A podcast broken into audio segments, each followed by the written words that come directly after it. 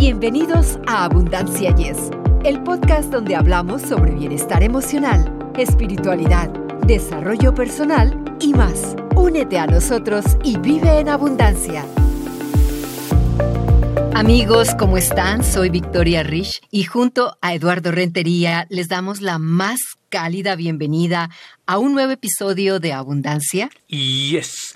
Muchas gracias amigos por acompañarnos, eh, sean bienvenidos y como siempre les tenemos un tema muy interesante con alguien que tiene gran capacidad y experiencia en dicho tema. En esta ocasión nos vamos a sumergir en el fascinante universo de las inversiones en bienes raíces. ¿Te has preguntado alguna vez cómo algunos inversionistas consiguen amasar una fortuna en este sector, mientras otros enfrentan desafíos para avanzar? Hoy tenemos el gusto de compartir con Jesús Madurga, un mentor de renombre para empresarios y experto en el ámbito de las propiedades. Él nos desvelará los secretos y las estrategias que marcan la diferencia entre los inversionistas ordinarios y aquellos que alcanzan el éxito y la riqueza en el mercado de bienes raíces. Y fíjense amigos que la historia de Jesús es muy interesante ya que después de que le dijeron que no triunfaría en la vida, simplemente ignoró eso y demostró quién era, convirtiéndose en millonario. A la temprana edad de 24 años, creó su primer negocio y actualmente cuenta con más de 50 empleados, un hotel, una empresa en formación, un club de inversión, una agencia de marketing digital y sus ingresos anuales se cuentan en millones, como ya lo dije. Recientemente lanzó su primer libro titulado El precio del dinero, que ha sido un bestseller como decimos acá. ¿Qué te parece, Victoria, si lo recibimos de veras con una gran emoción? Jesús, es un auténtico honor tenerte en nuestro podcast. Te damos una calurosa bienvenida. ¿Qué tal? Encantado, gracias. Es inspirador saber que superaste las dudas de quienes no creían en ti. ¿Podrías compartir con nosotros cómo esa negatividad inicial te motivó a triunfar en el mundo de los bienes raíces? Sí, mira, yo siempre digo que para triunfar muchas veces necesitas un detonante, ¿no? De hecho, suele ser que la gente que se hace más rica en el mundo suele tener algo que le ha sucedido en la vida muy negativo, algo a lo que aferrarse y ese algo hace que, pues bueno, te obsesiones y le pongas muchas más ganas luego para crecer. Entonces, en mi caso, cosas que me pasaron de pequeño hicieron que no tuviese ninguna confianza o fuese perdiendo la confianza en mí mismo y que pensase que no valía para nada. Hasta un momento en que dije, bueno, pero esto realmente es así, no puede ser así.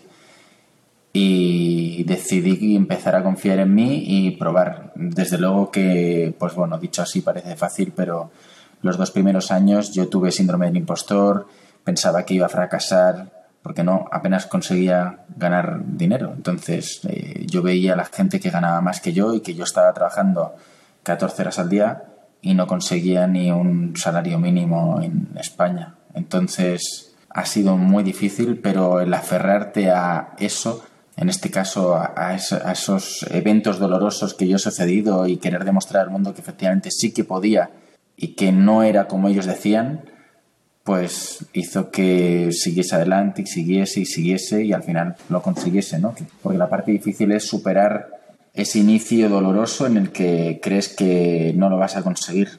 En mi caso eso me hizo que yo me aferrase porque tenía que demostrarlo como fuese. Tu libro, El precio del dinero, ha sido un referente en el sector. ¿Nos podrías contar alguna historia o lección clave de tu libro que consideres esencial para nuestros oyentes?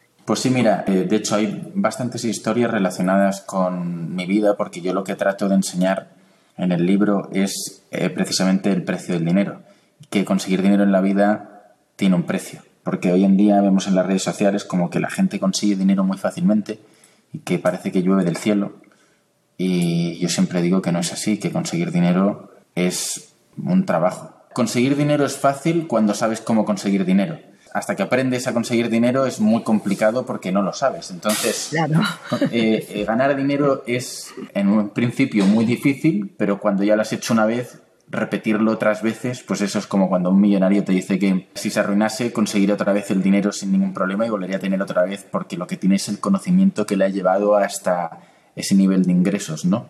Pues esto lo explico yo a través de distintas historias en las que trato de enseñar cómo la perseverancia me sacó adelante, cómo a pesar de perder dinero, yo en la primera casa que compré perdí 130.000 euros. Podría haber dicho, ojo, es que eh, los inmuebles no dan dinero, esto es una mentira, y haber abandonado.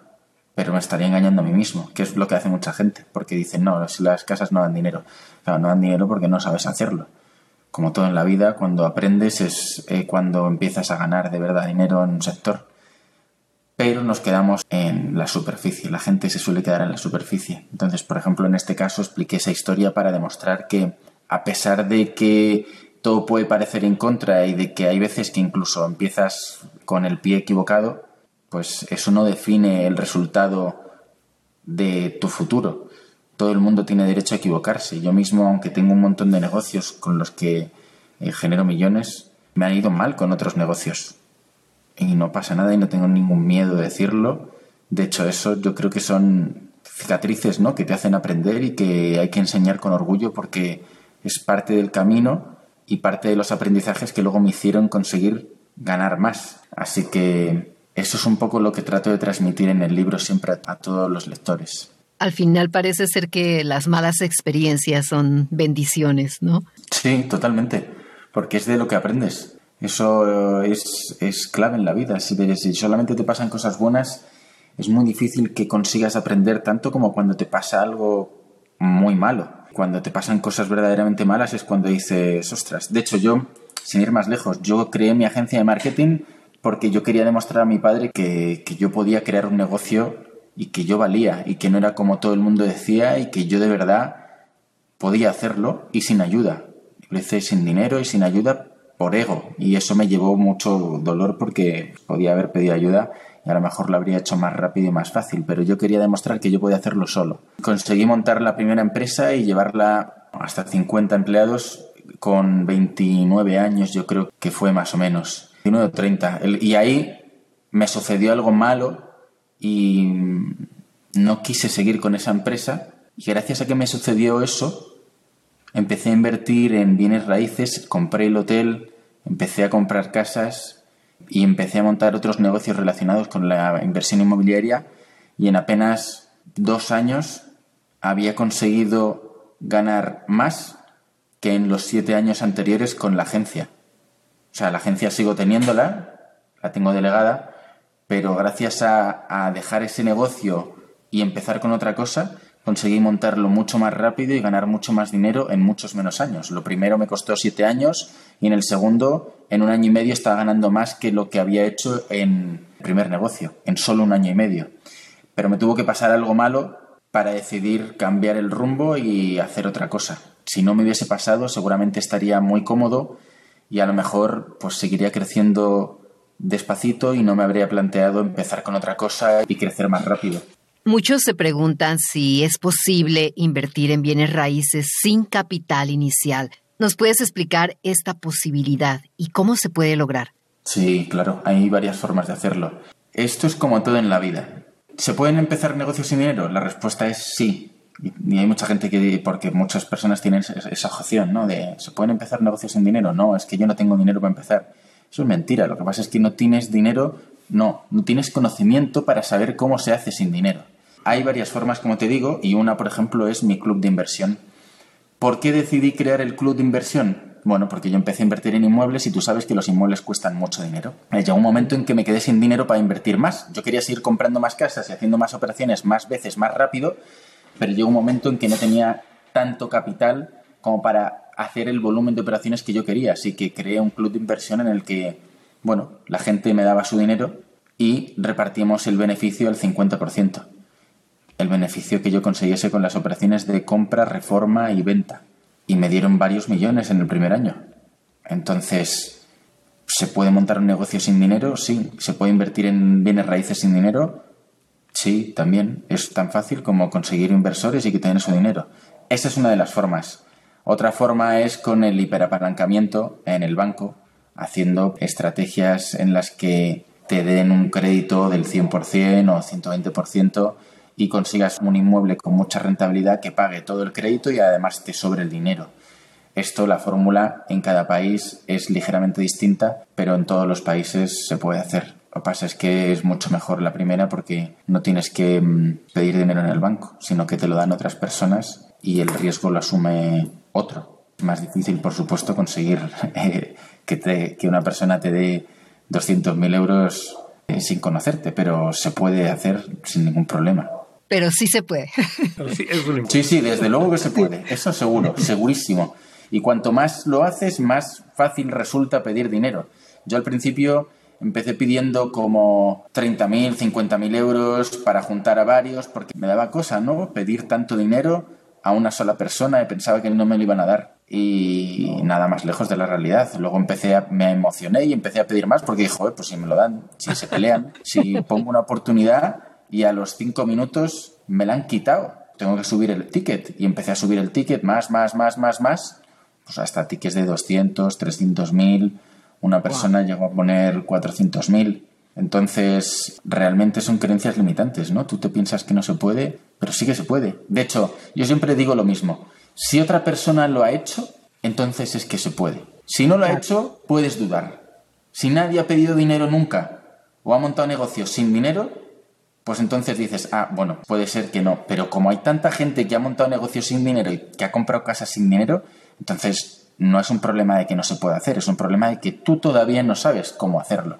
Y eso te abre la puerta por completo porque si se puede, ya el siguiente dilema es cómo. El pensar de esta forma te acerca mucho más a conseguirlo que, pues bueno, si directamente, como no sabes, descartas por completo que se pueda y ni siquiera lo intentas. Fíjate, Jesús, que dijiste algo muy interesante cuando dijiste, me tardé siete años en el negocio anterior, pero en este, en dos años, me di cuenta que era mucho mejor. Entonces, ¿en qué momento te diste que hasta cambiaste de giro?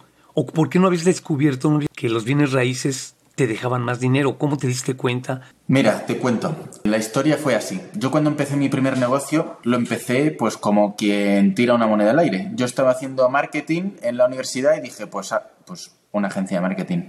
Empecé haciendo cosas que vi que no tenían sentido porque era marketing más offline y fui pivotando al online. Y ahí vi que era más fácil y podía ganar más dinero más rápido con menos esfuerzo. Empezar un negocio sin dinero, yo siempre digo que la forma más fácil de hacerlo es vendiendo servicios porque vendes tu tiempo. No necesitas stock, no necesitas una tienda física, un alquiler, productos. Entonces fue la forma más sencilla de empezar con un negocio, vender servicios y vender servicios, pues en mi caso digitales fue mera casualidad de hacer la agencia, no fue ninguna genialidad. Más tarde sí que fue todo premeditado porque cuando decidí cambiar, esto es otra cosa que mucha gente dice, no, es que llevo no sé cuántos años en el mismo sector y me da miedo cambiar. Pues se puede cambiar sin ningún problema todas las veces que tú quieras. Yo cambié y decidí, cuando decidí cambiar, pensé, vale, ¿dónde está el dinero de la gente? Sigue el dinero de la gente. Bueno, cuando la gente cobra el dinero a final de mes, ¿dónde se va? pues la mayor parte se va en hipotecas y en alquileres. Bueno, pues ahí es un sector donde está la mayor parte del dinero del mundo. De hecho, por eso los ricos suelen invertir ahí. Entonces, si los ricos invierten ahí y el dinero está ahí, ¿quién soy yo para no meter el dinero ahí también? Fue simplemente una asociación burda. No soy la persona más inteligente del mundo, soy práctico, soy... Bueno, pues vamos a hacerlo. Ah, el dinero está aquí los ricos invierten aquí pues vamos aquí a ver qué hay. Porque si los ricos están aquí, yo siempre he pensado que la forma más fácil de ganar dinero es vender a los ricos. Entonces, pues bueno, tenía que meterme a donde estaban ellos. Y ahí fue que decidí el sector inmobiliario y empezar poco a poco por ahí. De hecho, yo creo que el sector inmobiliario, o sea, los inmuebles son la segunda forma más rápida de hacer dinero que existe. La primera es crear un negocio y la segunda, invertir en inmuebles.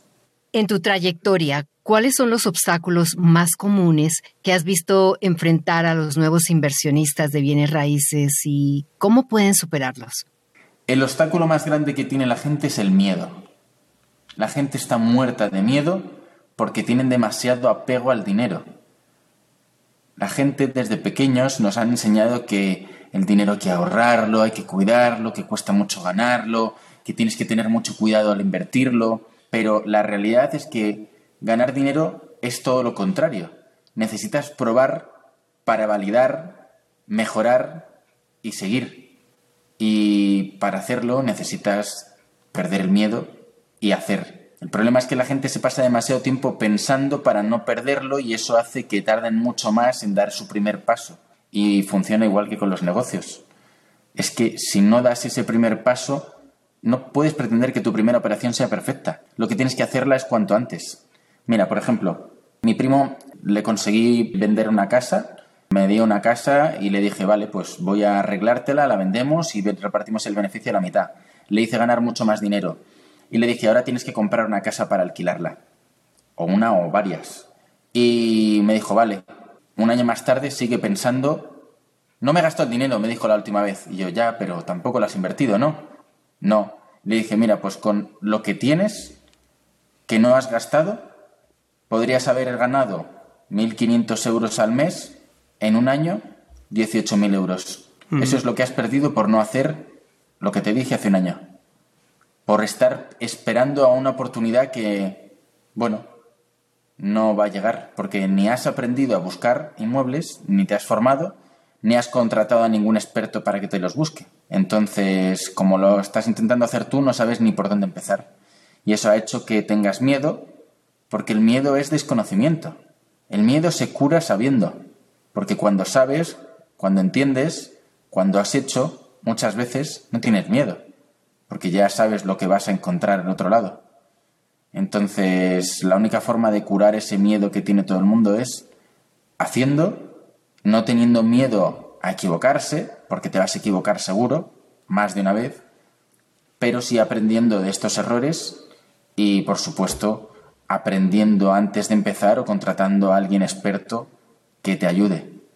Y ese es el obstáculo más grande que tiene la gente a la hora de invertir en bienes raíces y, por supuesto, a la hora de ganar dinero en la vida, porque están muertos de miedo todos. Como mentor, has formado a incontables inversionistas. ¿Cuál es ese consejo esencial que siempre les impartes? El consejo básico para invertir es que lo que hace todo el mundo no es lo que funciona y lo ideal para invertir es que aprendas a invertir porque si las casas no son como invertir en bolsa, que inviertes un poquito y pruebas, a lo mejor las casas si haces tu primera inversión y la haces mal, ya no hay segunda inversión y ya te has quedado mal económicamente para el resto de tu vida.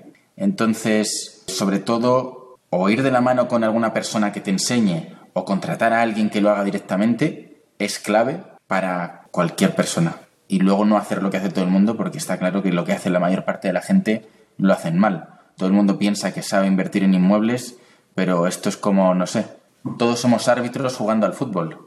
Todos decimos, ay, cómo has fallado ese balón y cómo has hecho no sé qué, cómo has hecho no sé cuántos, pero luego en realidad eh, nadie sabe nada y salen al campo y son unos patos. Todos creemos que sabemos invertir en inmuebles, pero luego la realidad es otra completamente distinta y es que no saben y cuando se ponen delante hacen lo que les han dicho toda la vida y lo que les han dicho toda la vida probablemente sean consejos de personas que no son ricas ni mucho menos o que no han comprado más de dos inmuebles en su vida, la casa donde viven y la de la playa. Y no, ¿cómo vas a recibir consejos de una persona que ha comprado dos casas en su vida?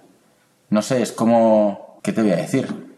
Como si un cura te da consejos de cómo acostarte con alguien. Pues en España no tienen relaciones sexuales los curas. Entonces, pues es un poco como eso, ¿no? Jesús, con tantos negocios y compromisos, ¿cómo logras mantener un balance entre tu vida personal y profesional? ¿Algún consejo sobre cómo gestionar el tiempo de manera efectiva? Creo que la parte más importante que me ha ayudado a conseguir esto es que no existe un balance entre la vida personal y la profesional, porque es todo lo mismo. Para mí trabajar es vivir y mi vida la junto con, pues yo qué sé, yo estoy jugando con mi hija y le estoy enseñando cómo eh, construir un edificio y alquilar las casas. Entonces, cuando disfrutas tanto de lo que haces, no, no se te hace pesado.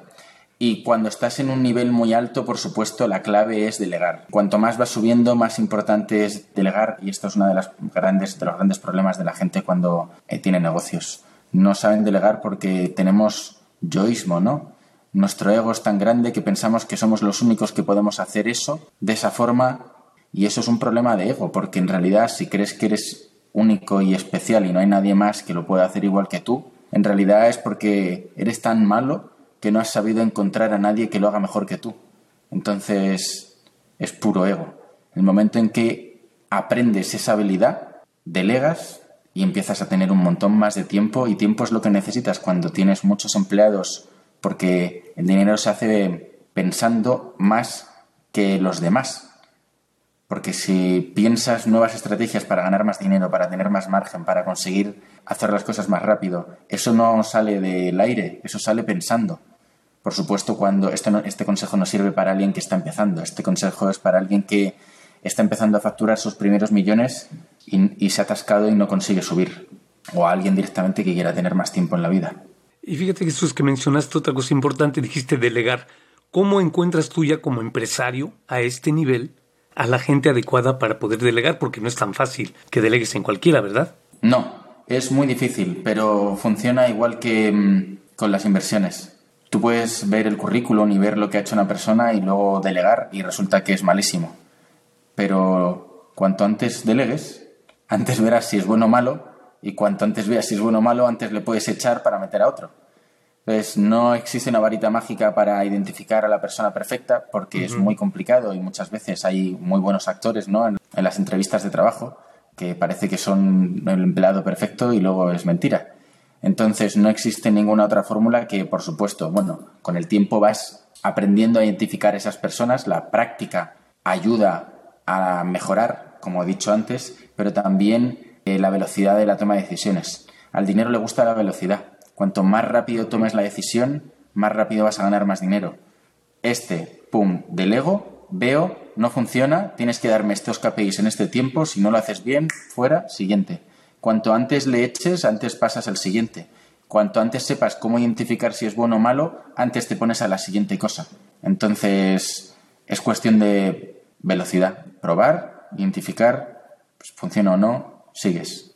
Así es como me cuesta mucho menos rectificar que seguir pensando en cómo voy a encontrar a la persona perfecta. Agregando un poquito más, Jesús, a estas alturas, obviamente, con tu experiencia, pues ya identificas muy rápido, ¿no? Digo, más o menos. Sí, con la experiencia al final acabas, es como, pues eso, con las casas. Cuando ya has comprado muchísimas casas, pues ya entras y ya sabes si es buena o mala. Pues con las personas es igual. Cuando ya has contratado a tanta gente, al final te ayuda mucho a saber si la persona que estás contratando realmente es buena o no. Pero a pesar de todo te puedes acabar equivocando, porque es normal y, puede pasar, pero lo importante no es centrarse en que te puedas equivocar, sino en lo que sea que tengas que hacer, hazlo rápido y equivócate cuanto antes mejor. Y para concluir nuestra entrevista, en línea con nuestro enfoque en la abundancia y el éxito, ¿Qué consejo final les darías a aquellos que sueñan con ser inversores de bienes raíces prósperos? Pues les diría que aprendan, que empiecen a invertir lo antes posible, que se quiten todas las creencias limitantes con respecto al dinero. Hoy en día conseguir ganar 10.000 o 20.000 euros al mes es muy fácil y lo puede conseguir cualquier persona muy fácilmente, solamente que ellos todavía no lo saben. Entonces, que estén seguros que lo van a hacer y que a pesar de que parezca imposible y que les cueste al principio, sigan aprendiendo, sigan informándose, vean a gente que lo ha hecho ya y cuál es el camino que han hecho y si puede ser que les paguen o que les escuchen o que vayan a eventos suyos y que no hay manera más fácil de, bueno, ganar mucho dinero haciendo una cosa que ver cómo lo ha hecho otra persona antes que tú. Mira a 5 o 10 personas que lo hayan hecho a las que te quieras parecer, identifica lo que ha hecho cada una, mira los puntos en común y hazlo tú también. No hay camino más rápido que ese en la vida. Ese es el más rápido, por supuesto, cuesta, porque a veces hay que pagarles, pero sin duda si, si pueden hacerlo así, lo van a agradecer porque van a, a ir mucho más rápido a ganar mucho dinero en mucho menos tiempo. Gracias por ese consejo, Jesús. Nos encantaría si pudieras decirles a nuestros oyentes cómo seguirte en las redes sociales y, claro, dónde pueden adquirir tu libro El precio del dinero. El precio del dinero lo pueden encontrar en Amazon y ahí lo pueden comprar sin problema. Y en las redes sociales, pues sobre todo estoy muy activo en YouTube, TikTok y en Instagram. Y la verdad es que últimamente estoy dándole bastante caña a estas redes sociales y este último mes llevo como 36 millones de visualizaciones. O sea que vamos fuertes por ahí si quieren seguir aprendiendo que no se lo pierdan porque hay mucho contenido gratis ahí. Gracias. Jesús, ha sido un placer enorme tenerte con nosotros. Tus experiencias y sabiduría en el mundo de los bienes raíces no solo han sido reveladoras, sino también una fuente de inspiración para todos aquellos que nos escuchan y sueñan con transformar sus vidas financieras. Te deseamos aún más éxitos en tus futuras aventuras. Mil gracias por compartir tu tiempo y conocimientos con nosotros en el podcast.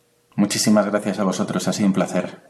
Al contrario, nosotros lo agradecemos más, Jesús, y ojalá que no sea la última vez que nos acompañes y que en un futuro cercano, pues te volvamos a tener por aquí. Cuando queráis, ya sabéis que ha sido un placer y cuando queráis, pues hacemos otra charlita. Un placer. Amigos, esperamos que este episodio junto a Jesús Madurga haya sido tan inspirador para ustedes como lo fue para nosotros. Si les gustó, los animamos a compartirlo con sus seres queridos. También Recuerden seguirnos en redes sociales bajo el nombre Abundancia Yes, donde podrán descubrir más contenido que enriquecerá sus jornadas. Agradecemos de corazón que nos acompañen en Abundancia. Yes, hasta la próxima amigos. Para ustedes que están escuchando Abundancia Yes, realmente nos apoyan si pueden suscribirse en Apple Podcasts o Spotify y déjenos sus comentarios. Así nos ayudan a llegar a más personas y por ende a unirnos más y a vivir una vida mejor y con abundancia. Comparta este podcast.